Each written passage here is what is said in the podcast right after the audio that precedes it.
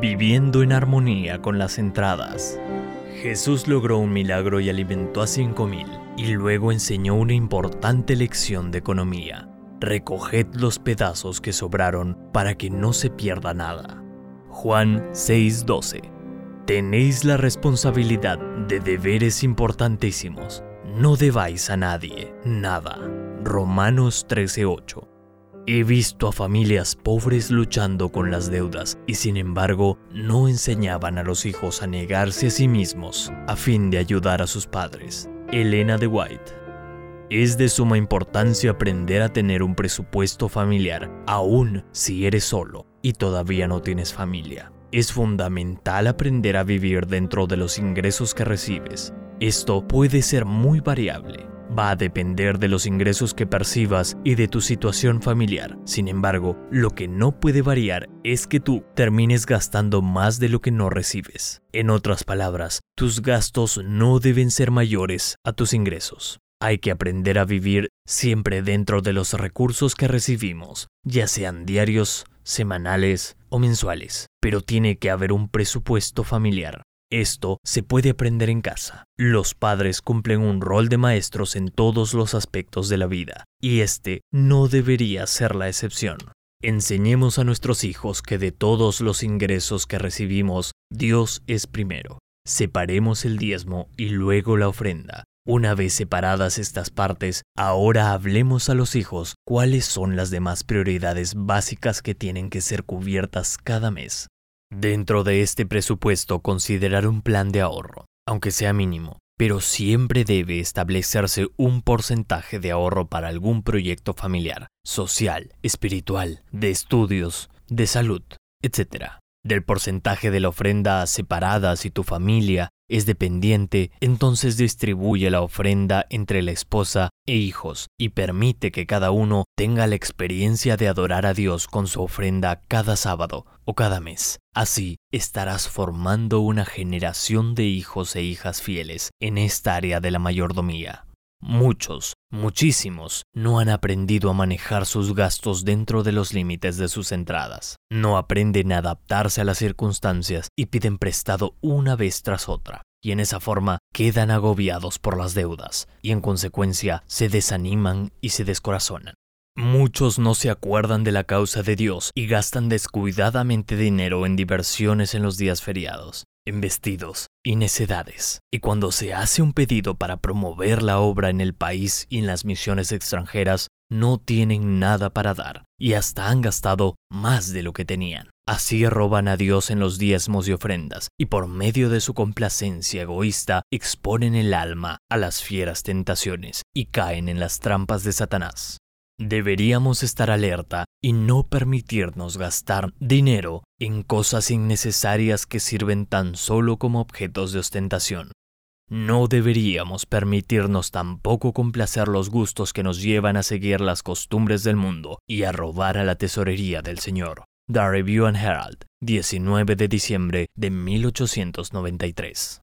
Una de las trampas en las cuales es muy fácil caer es en el mal uso de las tarjetas de crédito. Si estos gastos no están en el presupuesto, prontamente estarás envuelto en deudas con porcentajes muy altos que te será difícil pagar. Las compras con las tarjetas deben estar dentro del presupuesto y nunca excederse o caer en la tentación de las compras a plazos o en cuotas, excepto en casos de emergencia, sin intereses y si está en tu presupuesto. Administra con sabiduría, busca ayuda, asesoramiento de los profesionales de esta área. Laboriosidad y economía en la familia. Me fue mostrado que vosotros, mi hermano y hermana, tenéis mucho que aprender. No habéis vivido dentro de vuestros recursos, no habéis aprendido a economizar. Si ganáis sueldos elevados, no sabéis cómo hacerlos alcanzar hasta donde sea posible. Tomáis en cuenta el gusto o el apetito en lugar de la prudencia. Algunas veces gastáis dinero en alimentos de una calidad que vuestros hermanos no puedan costear. Los pesos escapan de vuestros bolsillos con mucha facilidad. Es tan erróneo para vosotros no usar vuestras fuerzas para producir el mayor beneficio, como erróneo es para un rico retener codiciosamente sus riquezas porque le agrada hacerlo. No hacéis el esfuerzo que deberíais para sostener a vuestra familia. Podéis trabajar y lo hacéis si el trabajo está a mano, preparado convenientemente, pero no os esforzáis por poneros a trabajar y no pensáis en que es un deber emplear vuestro tiempo y fuerzas para obtener el mayor beneficio en el temor de Dios. Habéis estado trabajando en un negocio que a veces os daba grandes utilidades de una sola vez. Después de haber recibido las ganancias, no habéis tratado de economizar para un tiempo cuando los recursos no se ganarán con tanta facilidad sino que habéis gastado mucho en necesidades imaginarias. Si usted y su esposa hubiesen comprendido que es un deber que Dios os impone el negaros vuestros gustos y deseos para hacer provisión para el futuro en lugar de vivir tan solo para el presente, ahora podríais contar con recursos y vuestras familias podrían tener las comodidades de la vida. Debéis aprender una lección y debéis aprenderla con prontitud. Y esta consiste en conseguir que un poquito alcance para lo más posible. Jesús logró un milagro y alimentó a cinco mil, y luego enseñó una importante lección de economía. Recoged los pedazos que sobraron para que no se pierda nada. Juan 6:12. Tenéis la responsabilidad de deberes importantísimos. No debáis a nadie nada. Romanos 13:8. Si fuerais invadidos, si no fuerais capaces de trabajar, entonces vuestros hermanos tendrían el deber de ayudaros. Pero en vuestro caso, todo lo que necesitabais de vuestros hermanos cuando os mudasteis de lugar era solo una ayuda para comenzar. Si usted fuera tan emprendedor como debiera y si con su esposa estuvierais de acuerdo en vivir dentro de vuestros recursos, podríais veros libres de compromisos. Tendréis que trabajar para recibir salarios reducidos tanto como para recibir salarios cuantiosos. La laboriosidad y la economía habrían colocado en vuestra familia en una condición mucho más favorable. Testimonios para la Iglesia 2 431 436. La economía como principio. Aquellos cuyas manos están abiertas para responder a los pedidos de recursos para sostener la causa de Dios y aliviar a los pobres y los necesitados no son los que manejan sus asuntos comerciales con flojedad, laxitud y lentitud. Siempre son cuidadosos en mantener sus gastos dentro de sus ingresos. Son económicos por principio. Sienten que su deber consiste en ahorrar a fin de tener algo para dar. Testimonios para la Iglesia 4. 573. La primera lección es la abnegación. He visto a familias pobres luchando con las deudas y sin embargo no enseñaban a los hijos a negarse a sí mismos a fin de ayudar a sus padres. En una familia que visité, las hijas manifestaron el deseo de tener un piano costoso. Los padres las habrían complacido gustosamente si no hubieran estado atados por las deudas. Las hijas lo sabían, y si les hubieran enseñado a practicar la abnegación, no habrían causado a sus padres el dolor de negar sus deseos, pero aunque les dijeron que sería imposible complacerlas, el asunto no terminó ahí. Expresaron sus deseos una tras otra, argumentando así continuamente la gran preocupación de los padres. En otra de mis visitas, vi en esa casa el piano codiciado y supe que algunos cientos de dólares habían sido añadidos a la carga de la deuda. Me resulta difícil saber a quién culpar más, a los padres indulgentes o a las hijas egoístas. Todos ellos son culpables delante de Dios. Este caso sirve de ilustración para muchos otros. Estas jóvenes, aunque profesaban ser cristianas, nunca habían tomado la cruz de Cristo, porque la primera lección que debe aprenderse de Cristo es la lección de abnegación. Nuestro Salvador dijo, Si alguno quiere venir en pos de mí, niéguese a sí mismo y tome su cruz y sígame. Mateo 16:24. No hay otra forma como podemos llegar a ser discípulos de Cristo a no ser cumpliendo esta condición. The Signs of the Times, 31 de marzo de 1887. Cuando se arroja oprobio sobre la causa de Dios. La religión que usted profesa le impone el deber de emplear su tiempo tanto durante los seis días de trabajo como asistir a la iglesia el sábado. Usted no es diligente en los negocios. Usted deja pasar las horas, los días y aún la semana sin hacer nada. El mejor sermón que usted podría predicar al mundo sería mostrar una decidida reforma en su vida y promover para su familia Dice el apóstol, si alguno no tiene cuidado de los suyos y mayormente de los de su casa, la fe negó y es peor que un infiel. Primera de Timoteo 5:8. Usted ocasiona oprobio a la causa domiciliándose en un lugar donde permanece en la indolencia por un tiempo y luego se ve obligado a endeudarse a fin de proveer para su familia. Usted no es siempre escrupuloso en pagar esas deudas, sino que en vez de hacerlo se traslada a otro lugar. Esto es defraudar a su prójimo. El mundo tiene derecho a esperar estricta integridad de aquellos que profesan ser cristianos de acuerdo con la Biblia. Por la indiferencia de un hombre en cuanto a pagar sus justas deudas, todos nuestros hermanos están en peligro de ser considerados como deshonestos. ¿Y cómo queréis que os hagan los hombres? Así hacedles también vosotros. Lucas 6:31 esto se refiere a los que trabajan con sus manos tanto como aquellos que tienen dones de conceder.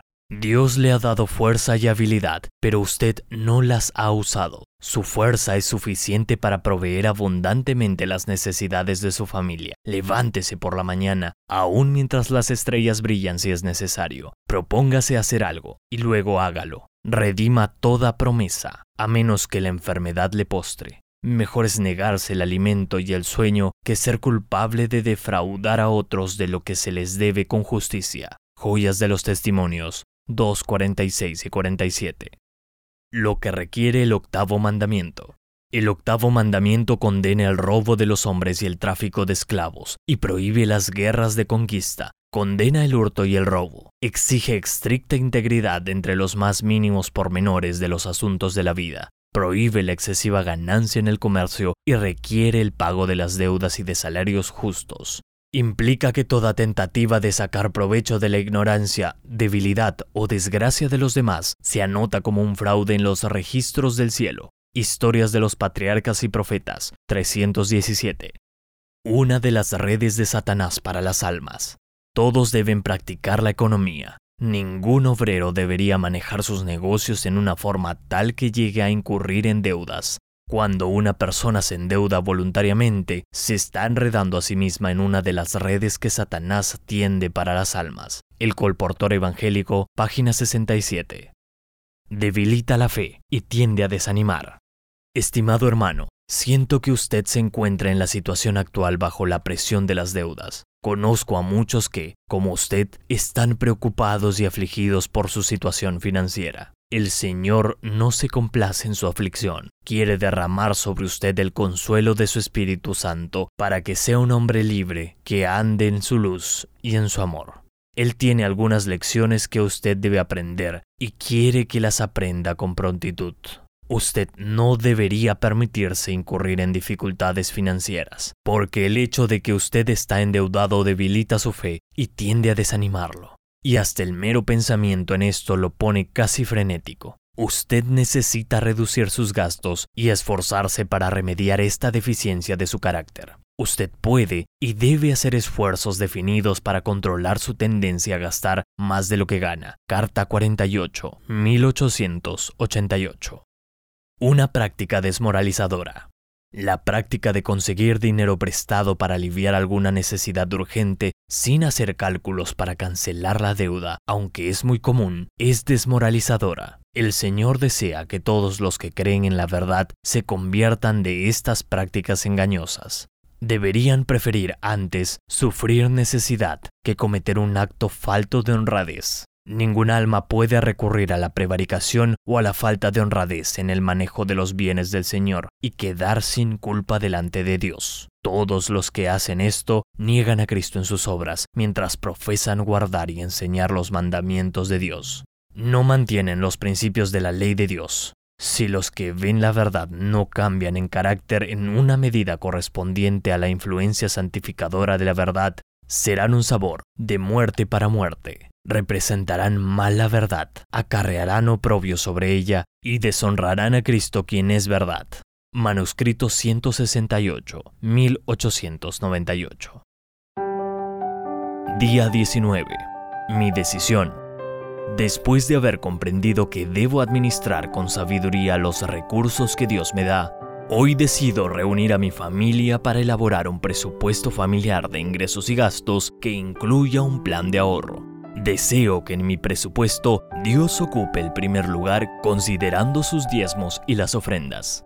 Mi compromiso.